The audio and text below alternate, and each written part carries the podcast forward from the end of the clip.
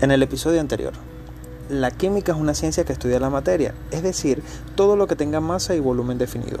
Existen al menos seis razones para aprenderla, sin importar tu edad, sexo, condición social o nivel académico. Y estas son, se relaciona con las otras ciencias, también con otros campos no científicos, te ayuda a comprender mejor el mundo, predice el futuro, tiene muchas salidas laborales y es accesible y comprobable.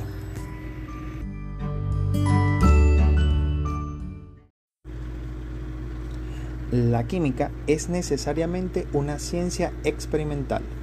Las conclusiones se extraen de los datos y sus principios son apoyados por la evidencia de los hechos. Esto lo dijo Michael Faraday, físico químico británico conocido por un sinnúmero de aportes en esta rama de la química y famoso por haber explicado en una entrevista los seis principios que formaron su disciplina científica luego de haber leído la obra de Isaac Watts titulada La mejora de la mente. Y todo esto con tan solo 14 años de edad. Hoy quiero compartir contigo estos seis principios porque sé que te ayudarán en el aprendizaje no solo de la química, sino que también serán de gran utilidad si lo aplicas en tu vida. Y estos seis principios son, lleva siempre contigo un pequeño blog con el fin de tomar notas en cualquier momento. Hoy en día tenemos diferentes tipos de recursos físicos y digitales, donde podemos anotar todo lo que pueda pasar a nuestro alrededor Solo debemos estar muy atentos. El segundo consejo es mantener abundante correspondencia.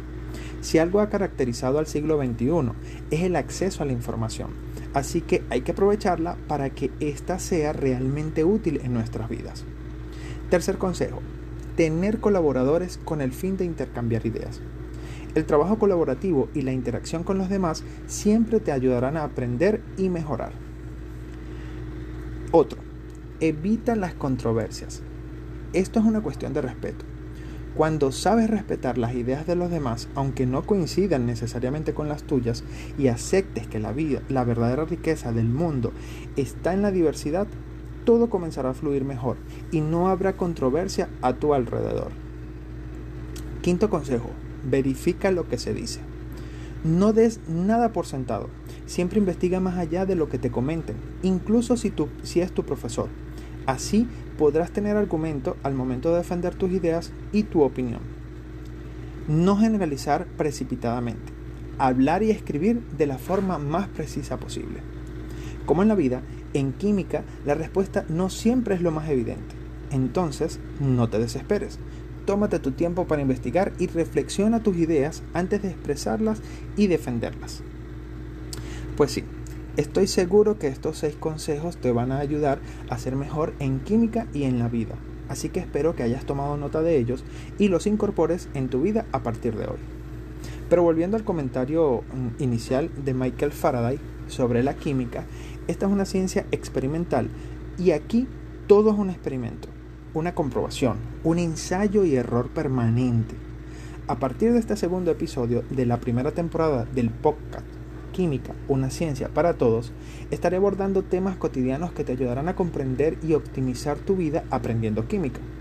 Para el día de hoy me he inspirado en una de las personas que más amo y admiro en este mundo, mi madre. Sí, ella es mi inspiración para muchas cosas y hoy vamos a abordar el tema, eh, la química, desde la cocina. Porque si hay algo en lo que ella se destaca y de lo que ella sabe es de cocinar, de manera sana y deliciosa. Y si hay algún lugar en el mundo donde se experimenta todos los días y más de una vez, es en todos los hogares, sea cual sea la ubicación eh, mm, donde te encuentres. Por eso es que así comienza el segundo episodio, desde la cocina. Pónganse cómodos y bienvenidos.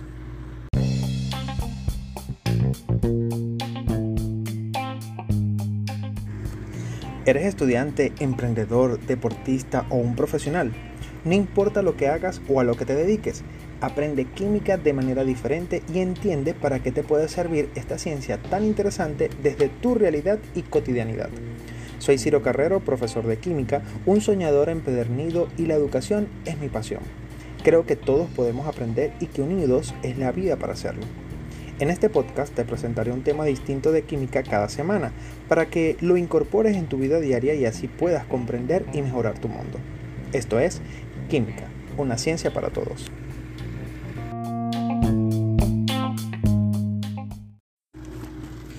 Cocinar es todo un arte y la química sirve de apoyo a quienes se dedican con esmero y a realizar sus obras en la cocina y complacer a sus comensales. No todos son este tipo de artistas, por supuesto, pues existen algunas personas como yo, por ejemplo, a los que nos encanta comer de todo y disfrutamos muchísimo la comida, pero que al mismo tiempo no nos gusta ni un poquito cocinar. Y eso está bien, no pasa nada, o sea, no hay, no hay rollo con eso. Pero sí te puedo decir que soy de los que piensa que por experiencia propia, que todos, independientemente nos guste o no la cocina, debemos aprender a cocinar. Y si no, pregúntenle a mi madre, que teniendo tres hijos varones, nos enseñó a cocinar desde muy, muy chamos a todos. A mis hermanos les gusta cocinar y aunque a mí no, pues eh, sí sé hacerlo. Y en más de una oportunidad he tenido que demostrar mis habilidades culinarias. Por lo tanto, les puedo asegurar que nunca está de más aprender a cocinar y aprender cómo la química ayuda a mejorar los platos y el proceso de conservación y cocción de los alimentos. Ahora voy a compartir con ustedes algunos tips que ha publicado el portal de American Express Essentials eh, de algunas cosas relacionadas a la química culinaria. Estos son los tips.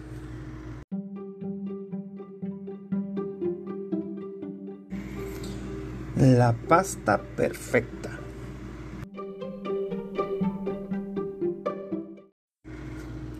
Cocinar la pasta precocida al dente no es tarea fácil. Si cocinas como yo, probablemente ni siquiera estés muy seguro de qué es eso de al dente. Algunas veces te quedará demasiado blanda y otras veces un poco dura.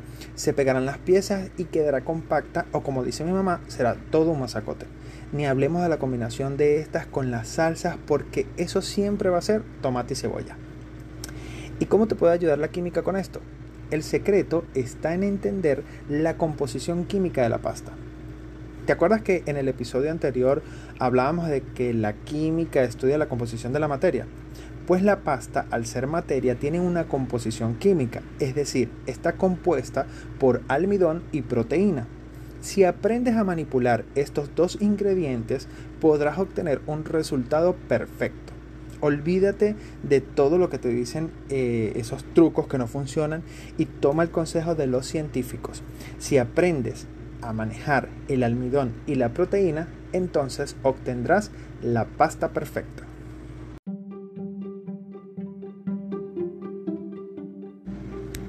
Verdades sobre el refrigerador.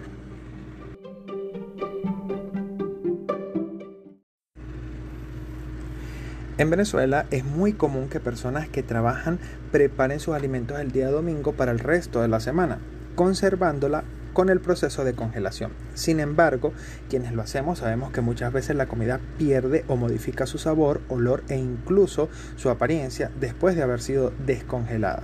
Pero el chef estadounidense Kenny López recomienda soluciones prácticas para evitar la pérdida de la calidad de los alimentos al ser congelados con algunas técnicas de embalaje y descongelación.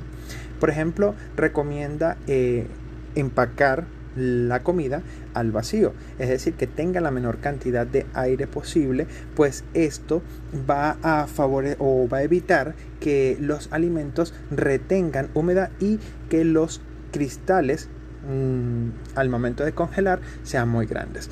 Eh, para la descongelación dice que bueno, pudiéramos colocar la comida antes de sacarla a temperatura ambiente, bajarla a, lo que es la parte de la nevera para que la temperatura vaya eh, aumentando progresivamente. De todas formas, puedes consultar sus consejos en el portal que estoy recomendando, American Express, y allí vas a entender mejor lo que él explica.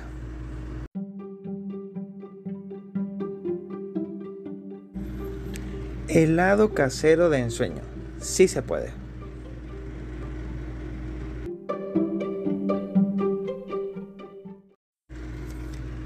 Algunos de nosotros quizás hemos tenido que lidiar con la frustración de no obtener la cremosidad característica de los helados que tanto nos gustan.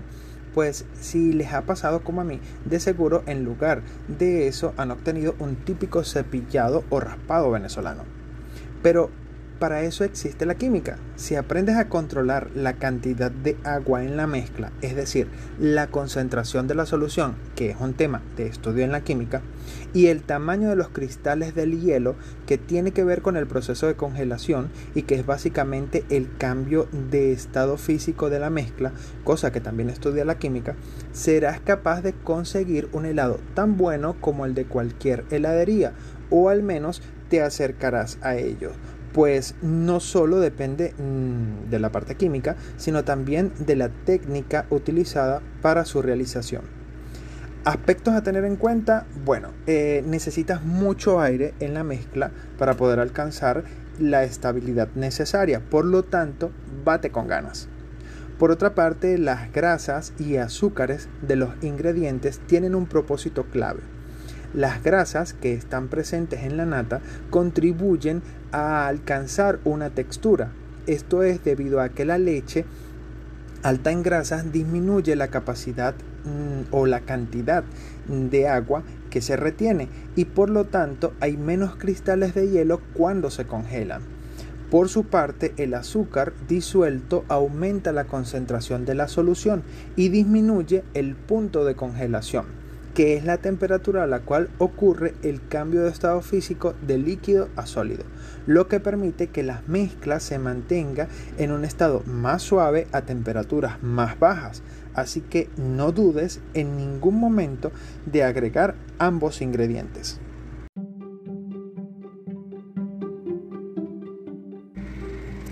El arroz al punto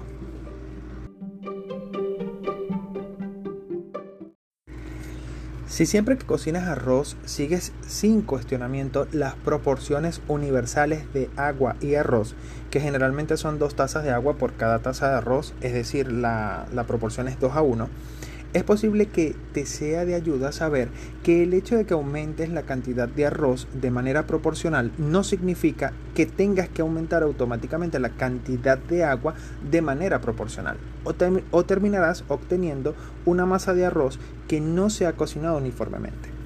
Para obtener siempre un plato perfecto de arroz, empieza por usar los índices de cocción para el arroz pilaf blanco, que jamás fallan, y realiza los ajustes mínimos necesarios en función de tus condiciones y tu cocina. Te invito que investigues cómo calcular la cantidad de agua necesaria para la evaporación, lo cual implica un cambio de estado líquido a estado gaseoso. Eso lo puedes conseguir también en el portal que te estoy recomendando.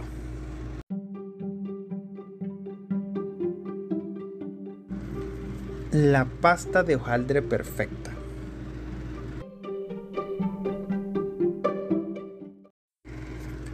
¿Cómo te gustan los pastelitos de hojaldre? ¿Te gusta con la corteza de hojaldre o con el centro relleno de fruta? O mejor aún con esa capa superior de masa tostada a la perfección. Pues lo primero que debes hacer para obtener la mejor masa de hojaldre que hayas probado en tu vida es familiarizarte con las, con las golosinas químicas. Primero, para lograr una corteza crujiente debes encontrar la manera de detener el proceso de glutenización que tendrá lugar si solamente usaras agua y trigo. Segundo, ten en cuenta que los polisacáridos llamados pectina son los que dan textura gelatinosa al centro de fruta. Lo tercero que debes saber es la reacción de Maillard, que te ayudará a conseguir ese tostado delicioso de la capa de arriba con una temperatura en el horno de 150 grados. ¿Te sirvieron estos datos?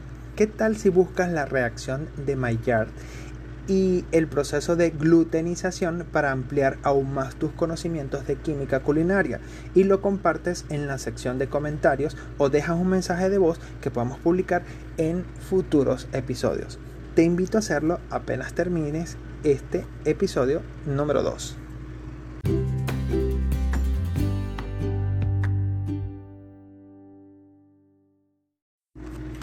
Otra fuente que me gustaría compartir con ustedes es la gente de Mente Química. Ellos también han presentado muy buenos trabajos en su canal en YouTube y en su página en Facebook. Eh, uno de ellos es ¿Por qué lloramos al cortar una cebolla? En su presentación explican que este proceso se da por una sucesión de reacciones químicas que fueron descubiertas muy recientemente, apenas en el año 2002. La cebolla contiene el destrógiro eh, trans S1-propenil L-cisteína sulfóxido, una molécula que es inolora y que cuando cortas la cebolla produce la ruptura celular, lo que permite a la enzima alinasa entrar en contacto con este compuesto produciendo piruvato amoníaco y simpropanotial S óxido. Esta última molécula es la responsable de la irritación ocular y se cree que es lacrimógena debido a que en contacto con el agua se descompone dando propanal, ácido sulfúrico y ácido sulfídrico, que es el que produce el lagrimeo. Otra de las presentaciones que hacen es sobre la piña. ¿Te la comes o te come? La piña contiene una enzima llamada bromelina. Ella es la encargada de descomponer proteínas y cuando comes piña, la bromelina intenta descomponer las proteínas de tu boca causando dolor e inflamación de la mucosa vocal. Esto significa que las enzimas degradan la superficie de la lengua, mejillas y labios y es cuando se dice que ella te come. La bromelina es una enzima tan potente que en algunos casos se utiliza incluso para ablandar carne. Pero no te alarmes, nada de esto significa que sea tóxico o dañina para tu lengua, pues esta es capaz de producir las proteínas y aminoácidos que pierde cuando actúa la piña, lo que hace que el efecto de la lengua irritada desaparezca luego de un rato. Si comes, si comes piñas enlatadas, es probable que no sientas los mismos efectos, pues al estar cocinada en almíbar, eh, se pierde la enzima que produce esta desagradable sensación. Si no te gusta comer piña por la terrible sensación que causa, te recomiendo comer la fruta bien madura o cocida para que el efecto sea mucho menor. Te invito entonces a visitar su canal en YouTube y su página en Facebook, Mente Química. Eh, todo junto, se escribe todo pegado y al final se con K, Mente Química. Ellos tienen información muy útil que estoy seguro que te va a gustar mucho y que vas a poder eh, utilizar para apoyar lo que aquí aprendas. Ah, y otra cosa, ¿te parecen raros todos estos nombres? O peor aún, no tienes ni idea de cómo hacer la estructura química. No te preocupes, en futuros episodios estaré explicando cómo hacerlo de manera sencilla.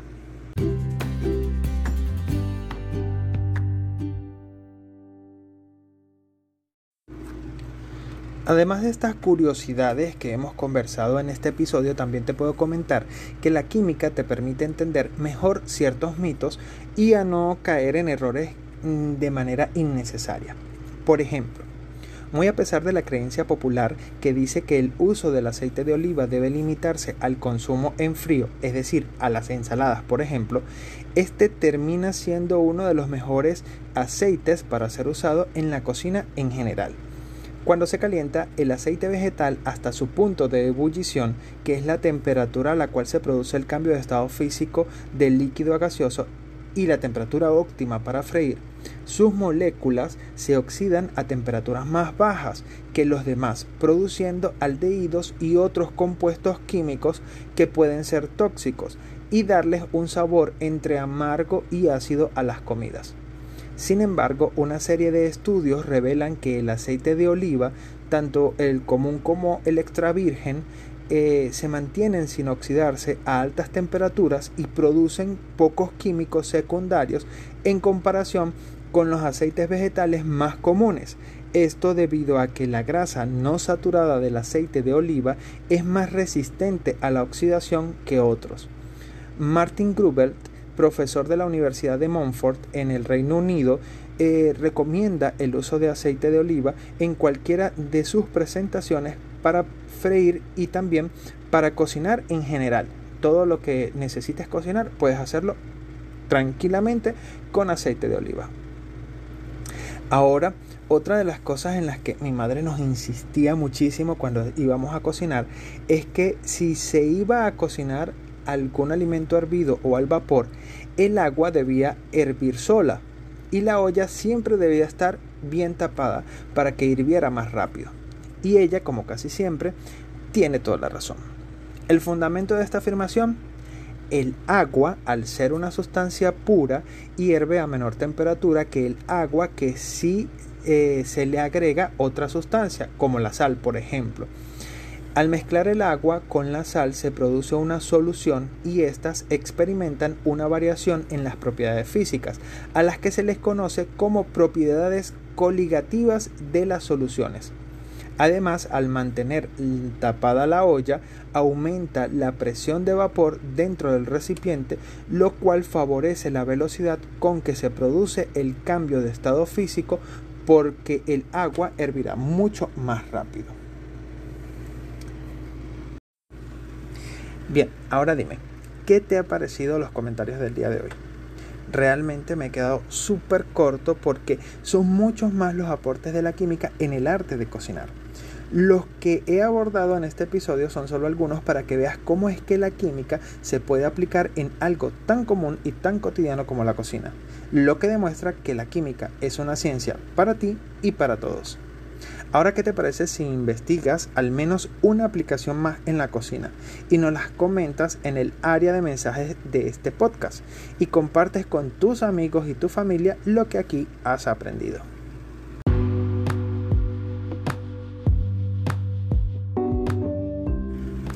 Respondiendo tus dudas.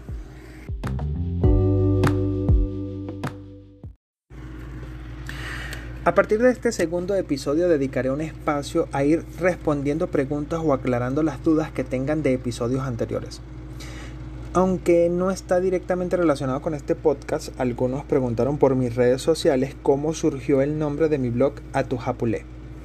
Es una historia algo larga, pero les comento que es un blog dedicado a diferentes temas de química desde la actual realidad de nuestras escuelas. Su nombre surge como un tributo a la etnia guayú y este es un vocablo de su lengua guayunaiki. Quiero aclarar que la pronunciación no es del todo correcta, pues no hablo esa lengua, solo que tengo dos muy buenos amigos que sí lo son, a los cuales quiero respeto y admiro muchísimo. Y a quienes también les dediqué el, el el blog. Atujapulee se escribe con doble E al final, Atujapulee significa espacio para el aprendizaje y al igual que este podcast, el blog eh, representa eso, una manera diferente de comunicar y aprender al mismo tiempo. Los invito a visitarlo, suscribirse e interactuar por allí también. Pregunta, otra pregunta que realizó Daniel Toro Oficial fue que si creo que la química es la ciencia más importante de todas. Pues fíjate Daniel, eh, la química es una de las ciencias naturales y ella por sí sola no logra explicar, comprender y mejorar nuestro mundo, que es de manera general la finalidad de todas las ciencias. Al inicio de este podcast eh, comentaba, o al inicio de este episodio, mejor dicho, comentaba que en la diversidad está la verdadera riqueza de nuestro planeta. Así que todas las ciencias son igual de importantes y se complementan entre sí. Y no solo las ciencias, también las artes, eh, los deportes, las ideologías, las creencias enriquecen y diversifican el conocimiento y el aprendizaje, lo cual te ayudará a ser un mejor ser humano. Así que aquí lo importante es aprender y que lo que aprendas te sirva para mejorar cada día.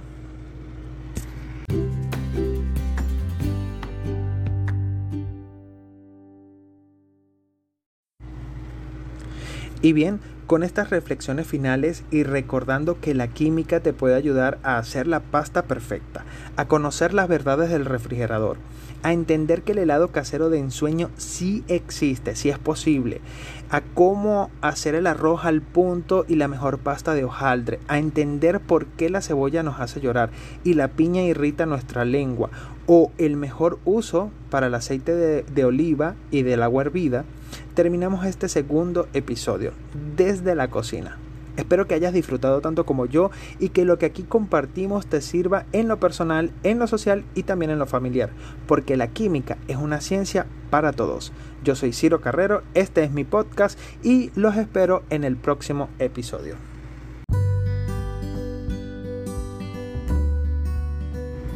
Y así termina por hoy Química, una ciencia para todos. Te invito a repasar y profundizar los aspectos que aquí abordamos. Puedes dejar tus comentarios sobre lo que opinas y los temas que te gustaría que hablara en próximos episodios. Sígueme en mis redes sociales como arroba ciroelisur, se escribe con Z, así me encontrarás en todas. O suscríbete a mi blog atujapulee.wordpress.com. Allí podrás encontrar mucha más información interesante. Nos encontramos en el próximo episodio. Por aquí te habló Ciro Elisur. Chao, chao.